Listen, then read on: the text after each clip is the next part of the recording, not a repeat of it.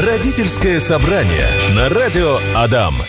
Да, друзья, все по плану. Родительское собрание. Меня зовут Настя Князева. Всем еще раз желаю доброго дня. Напротив меня наш друг, наш психолог, наш коллега Дмитрий Машин, а, практикующий психолог, который всегда с радостью, с улыбкой на лице готов ответить на все ваши вопросы. И сделает это с большим удовольствием. Дима, привет. Привет. Ну, не, не прям на все, конечно, но на большинство. Слушай, ну все вопросы, которые я тебе задаю, ты всегда отвечаешь. Так что, мне кажется, на любые вопросы можно найти ответ. Ну, у меня выбора нет. Кем ты хочешь быть, когда вырастешь? Пожалуй, это вопрос входит в пятерку самых популярных вопросов, которые волнуют подростков и их родителей чаще всего. А для того, чтобы выбрать профессию, необходимо прежде всего познать себя. А я помню, вопросы начались, э, кем я хочу стать, когда вырасту, ну, наверное, уже лет 8, в 9, в 10, когда ты, в принципе, еще не знаешь, в какую куклу тебе поиграть или в какие игры, а, или с кем ты сегодня пойдешь гулять на улицу, а уже вот это вот начинается, давай какие-то курсы, какие-то уроки, кружки, надо думать о будущем, кем ты будешь, архитектором или юристом. Такая, мама, боже, что происходит? Э, как ты, Дима, как психолог, думаешь вообще, с какого возраста нужно начинать подготовку, вообще какие-то таланты раскрывать в себе или ребенку своему помочь? Ну, здесь самое главное не переборщить и не начать это делать, как только ребенок начал разговаривать, сразу первый вопрос. Я уже, кстати, спрашиваю у Мирона своего, ему три года, говорю, Мирон, кем ты будешь? А каждый раз, когда задаю этот вопрос, ну, меня просто по приколу. Он всегда меняет ответы. То он пожарным хочет стать, то спасателем, то поваром, то там еще кем-нибудь. Это просто смешно наблюдать, э, что он сегодня делал за день, кем он хочет быть. Ну, на самом деле, с одной стороны, это действительно смешно, с другой стороны, задавая такие вопросы, ну, не несколько раз в день, но с какой-то регулярностью, можно а, со временем а, вытащить из ребенка что-то, что его действительно интересует. Ой, я думала, что... ты мне сейчас какой-то при- приговор скажешь, что я там. Нет, нет, наоборот, здорово, Классно. потому что тебе можно проследить определенные параллели, что он будет упоминать чаще, да, а потом можно это уже пробовать. Благо сейчас а, возможностей а, очень много всяких разных, и попробовать себя в разных профессиях, попробовать себя в разных специальностях специальностях, э, и это не как было в наше время, когда мы просто там читали об этом, да, сейчас mm. можно пойти, во-первых, поиграть. поиграть в это, либо даже познакомиться с специалистом, либо даже пройти какую-то профстажировку, а, причем, ну, в достаточно раннем возрасте, поэтому э, нельзя сказать какой-то прям вот конкретный возраст, но рекомендации определенные там лет э, с 4-5 уже можно какие-то таланты начать искать в своем ребенке, смотреть, да, а, просто наблюдая даже за ним. Что а, ему больше что нравится. Ему больше нравится, угу. какая деятельность ему больше нравится, от чего он больше получает удовольствие. Например, вот у меня есть ребенок, и у моей подруги. И вот у меня ребенок, он любит рисовать, он такой творческий, он очень много лепит. И ребенок у моей подруги, он постоянно бегает. Он весь в спорте, он весь на спорте, на стиле. Его попробуй только посади рисовать или лепить.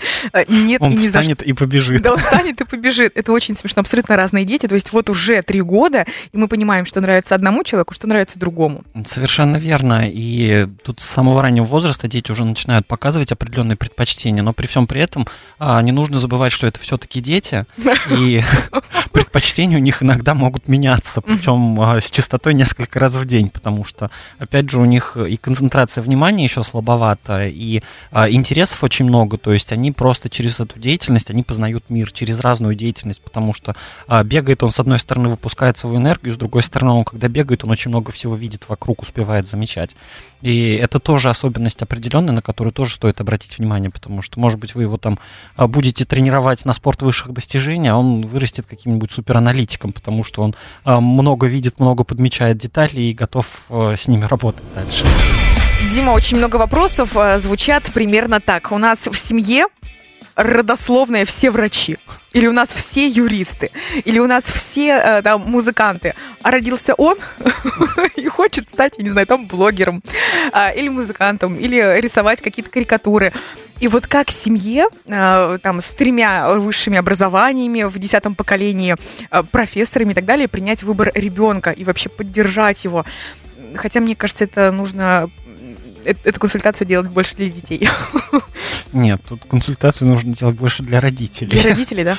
А, потому что не стоит ребенку насаждать а, то, что у вас принято. Да, то есть потому что Опять же, ребенок видит разные примеры, и э, видя, например, династию врачей, э, это вы ее воспринимаете как долг служения и так далее. А ребенок, может быть, наоборот, не хочет быть кому-то должным и служить, да, он хочет более творческого чего-то, с одной стороны. С другой стороны, иногда э, у детей бывает такое, ну, скажем так, протестное, да, то есть когда на них слишком насаждают, что э, бабушка врач, э, я врач, и ты врачом будешь, да, вот он на зло вам, там, как там говорится, на зло бабушке отморожу уши, mm-hmm. да, то есть вот он на зло вам отморозит себе уши, как бы, но не пойдет во врачи, а просто вот э, протестуя от такого Э, постоянного давления, да, поэтому, э, что касается именно выбора профессии, э, понятно, что не хочется, с одной стороны, прерывать династию, потому что, ну, что такое династия, да, это что... Это связи, это, большие это, деньги. Ну, давайте как бы от коррупционной составляющей этого отойдем, да, придем к тому, что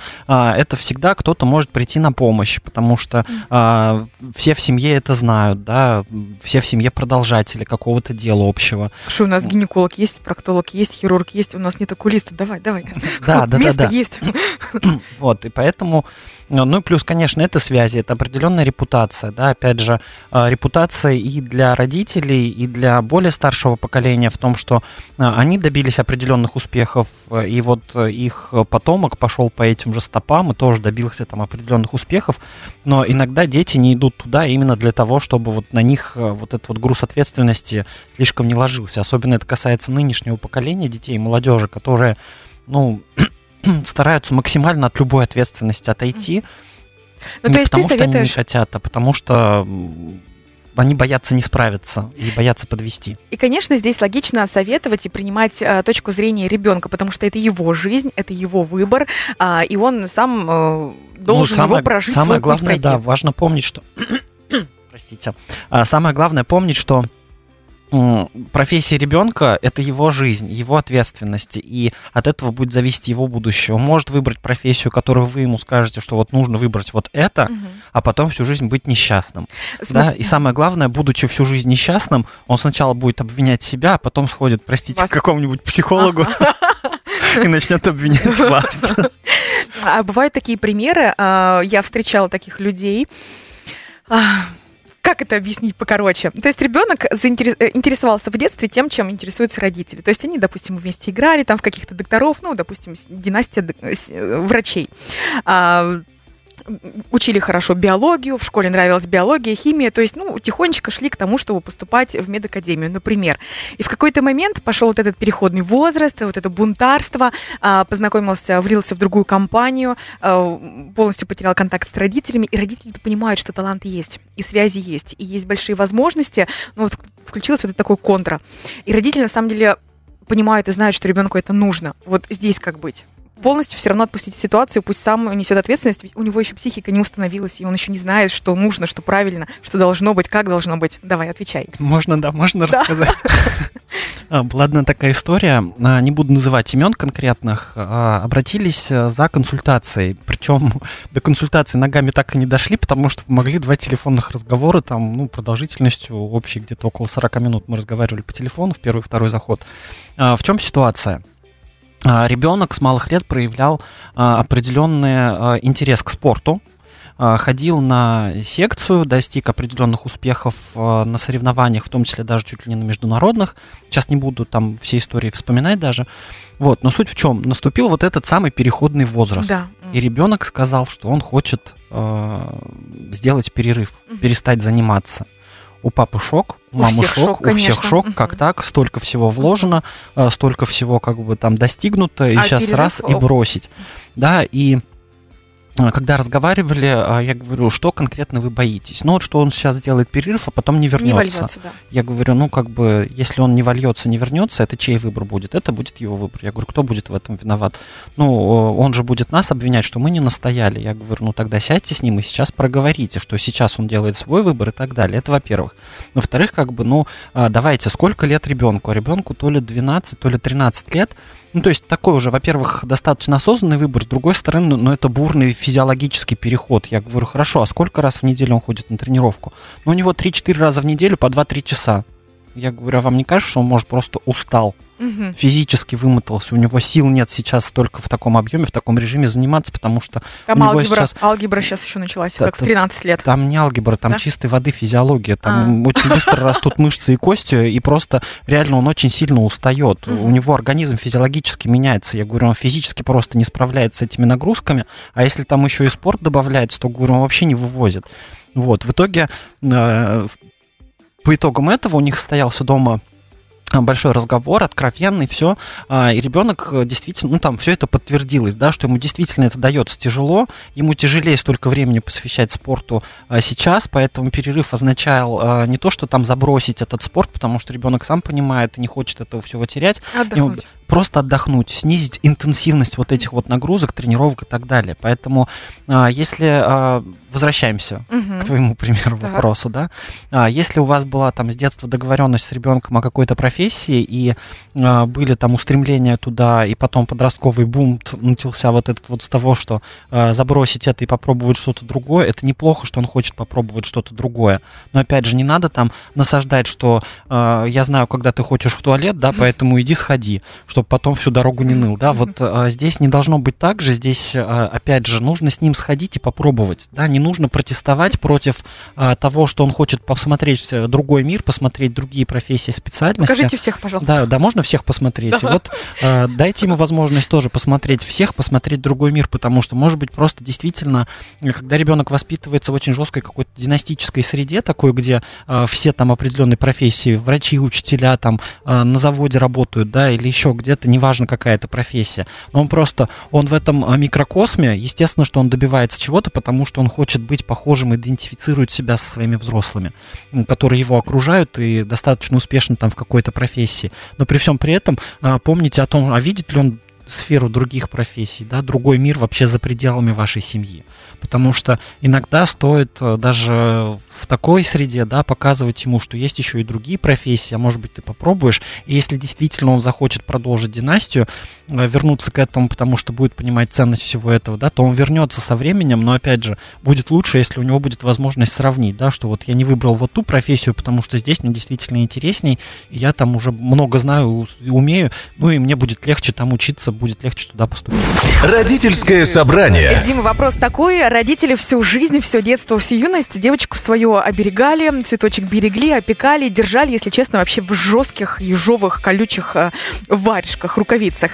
Э, То есть это отличница, там не гулять ничего, не вздохнуть, не чихнуть без разрешения. То есть тотальный, просто тотальный контроль, ничего нельзя сделать без разрешения. Можно угадаю, да, и потом девочка отбилась от рук. А, начался период э, окончания школы, нужно было поступать, но остались, вот понимаешь, уже 3-4 месяца, у нее золотая медаль, у нее диплом, у нее поступление там в самый классный университет Санкт-Петербурга, и вот эти вот переезды немножко дали свободы от родителей, и все, никакой золотой медали, а, попробовала все, что можно, повстречалась с кем можно, э, там, незапланированная беременность и так далее. Вот как-то этот момент можно теперь обернуть вспять уже или, или все? А, Сложно сказать. Когда Здесь, девочка вот настолько была под контролем, почувствовала свободу и начала э, ну, реализовывать со всей все, пролетарской да. неожиданностью, Да-да-да. потому что, а, смотри, с одной стороны, ежовые рукавицы а, это здорово в плане дис- дисциплины, да, то есть это очень дисциплинирует и действительно помогает достичь больших успехов. И иногда детям действительно нужны ежовые рукавицы вот эти вот, но а, очень часто ежовые рукавицы, они настолько ежовые, что они не приучают ребенка к ответственности самому за свою самостоятельность и, самое главное, за свою свободу.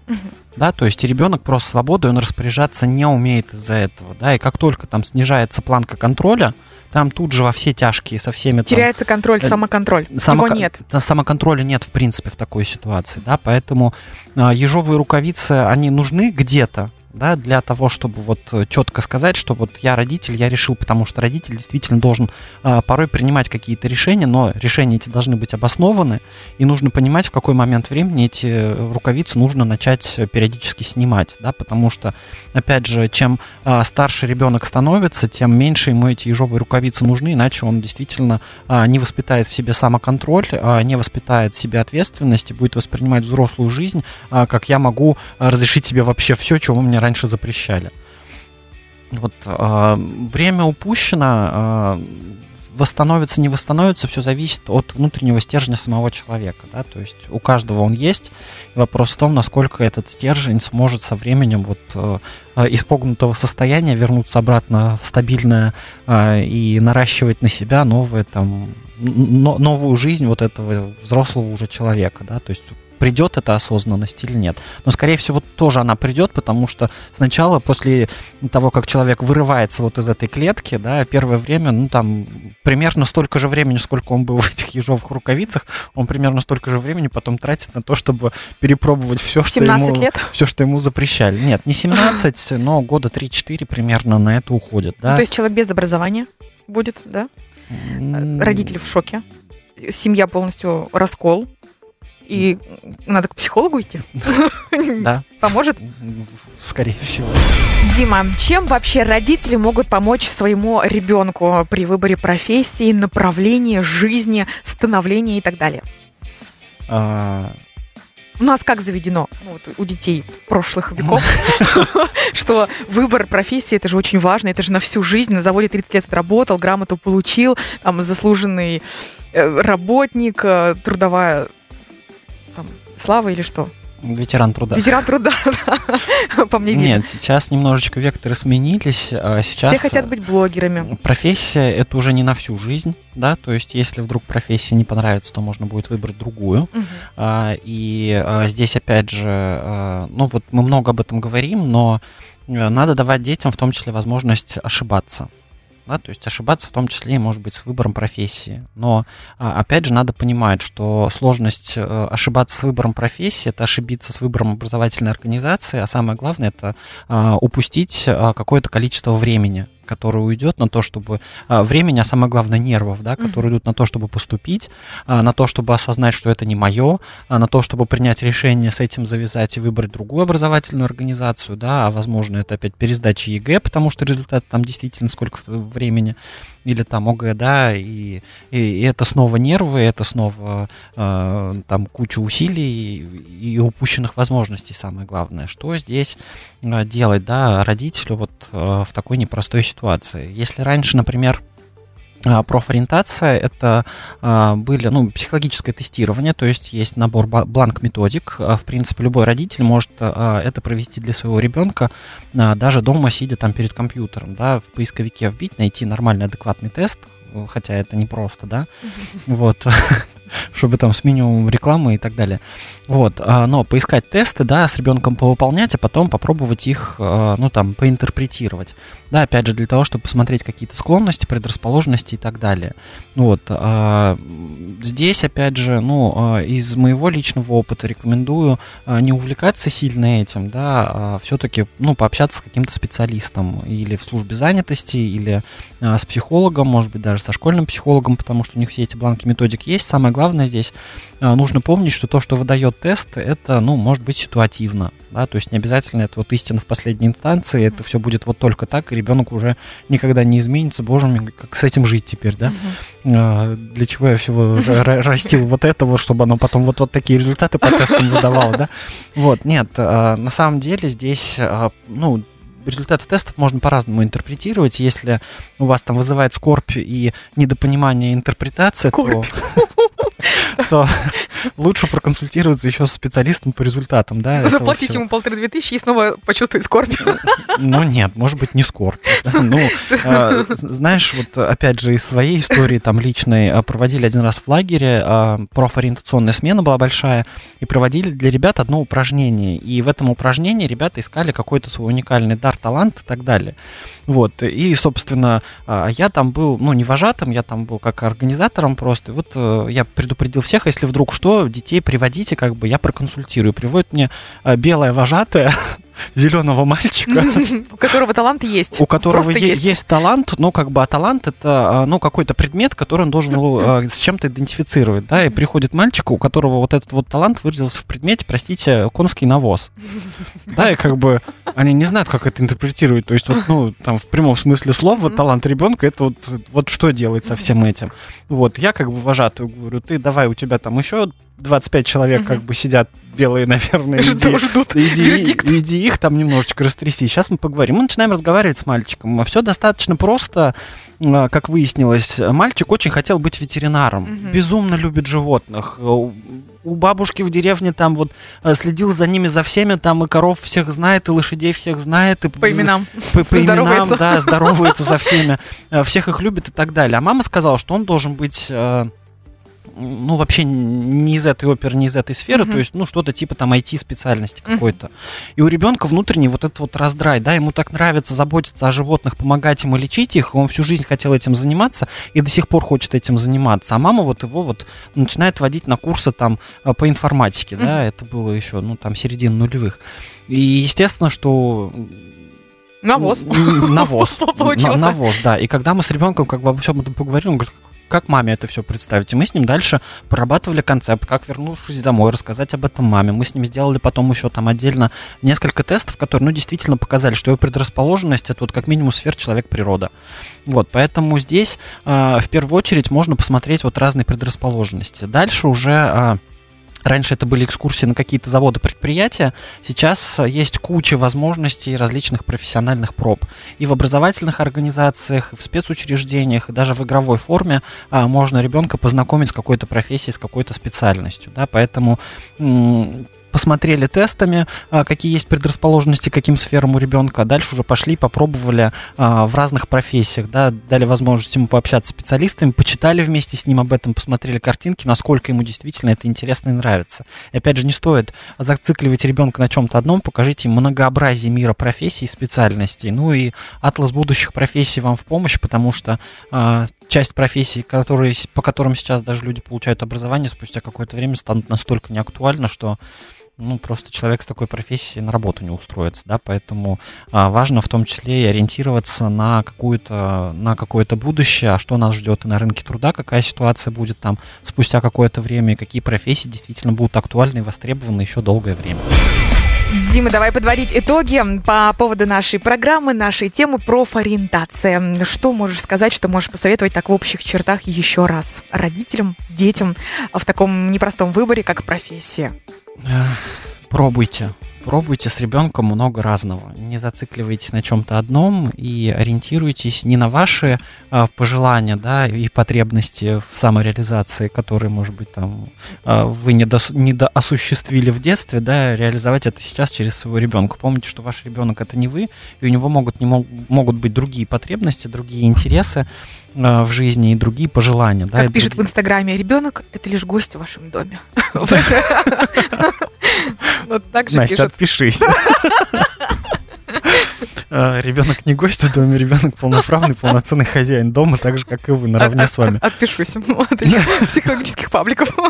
Вот. а, И, соответственно, помогаете ребенку с выбором профессии. Да, то есть показываете ему мир и многообразие, но при всем при этом а, не надо а, идти на поводу у ребенка, когда у него там а, меняются пожелания раз а, в неделю примерно, да, и а, если к подростковому возрасту такое, такая тенденция А продолжается, как, как это соблюдать вот, вот этот а, баланс? повод а, немножечко призадуматься. Но опять же, в любой непонятной ситуации обратитесь, э, пог- поговорите с ребенком, сядьте, обсудите, да, почему так происходит, что не так.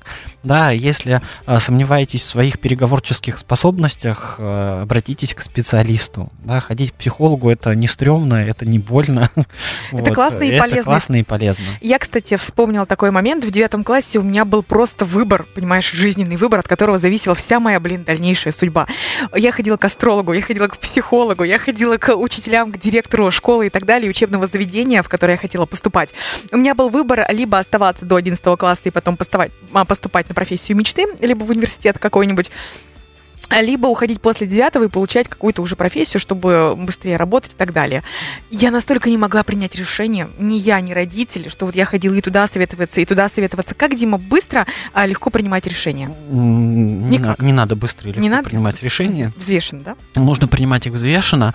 А, опять же, а, ну, если вот по конкретным технологиям говорить, очень любят вот это сядь и выпиши на листочек плюсы и, И минусы, да. На каждый минус найдется плюс. На каждый минус найдется плюс, а на каждый плюс можно найти эти минусы. Да. Причем иногда они бывают настолько неравнозначны, эти Мгм. плюсы и минусы, что очень тяжело по ним решить. Поэтому э, помогает немного другая схема. Подбрасывайте монетку. Конечно, это гораздо проще. Нет, а когда вы выписываете плюсы и минусы а, не просто, а плюсы и минусы на а, две перспективы, на ближайшую перспективу и на дальнюю перспективу. И плюсы и минусы для ребенка, и плюсы и минусы для его окружения. Да, то есть чем это чревато. Это помогает посмотреть на ситуацию с разных сторон, и в том числе помогает ребенку немного задуматься о том, а что будет дальше, да, потому что, может быть, он сейчас на волне там своего вот сиюминутного какого-то увлечения хочет вот это, а в долгосрочной перспективе он этого в своей жизни не будет видеть, да, и а, это, опять же, поможет и вам как-то скорректировать, и ему сделать, ну, более осознанный выбор а, или более осознанное какое-то решение. Вот, опять же, не нужно а, на чем-то зацикливаться, да, и правильно нужно поговорить с учителями, нужно поговорить, нужно сходить в образовательную организацию, которую ребенок выбрал, чтобы он там посмотрел, потому что, может быть, он там мечтает, что это будет вот так вот, да, придет, посмотрит на эти унылые стен- стены, Скажет, да вот, ну и скажет, нет, не мое. И пойдет выбирать что-то другое, да. Опять же, здесь э, возможностей очень много, и самое главное, чтобы родители в этот момент, ну, не скидывали это на ребенка, а вместе э, с ним там что-то делали, ему помогали, да, присутствовали рядом в этом, э, но ответственность за этот выбор все-таки перекладывали на самого ребенка потому что а, он должен самому себе, а не родителям, да, и родители а, должны ему помогать, но не должны а, брать а, полностью на себя ответственность за то, что он собирается сотворить со своей жизнью. Чтобы получить хорошую профессию, ребенок должен хорошо учиться, да? Кому он должен? Вот, хороший вопрос, да. Когда родители говорят, что чтобы мне не было за тебя стыдно, да, вот чтобы родителю не было стыдно, родителю нужно исключить токсичных людей из своего окружения, которые будут его стыдить тем, что у него ребенок плохо учится, да, потому что, ну вот, а, у меня были вечные проблемы с физикой, вот вечные проблемы, вот, ну, не понимал я, да, почему провода вот идут прямо, а ток по ним вол- волнами, да, как вообще, то есть это полный крышеснос. Я и задачи ре- решал математически, а не потому, что я физику там как-то понимал. Да, и, ну, с меня не требовали.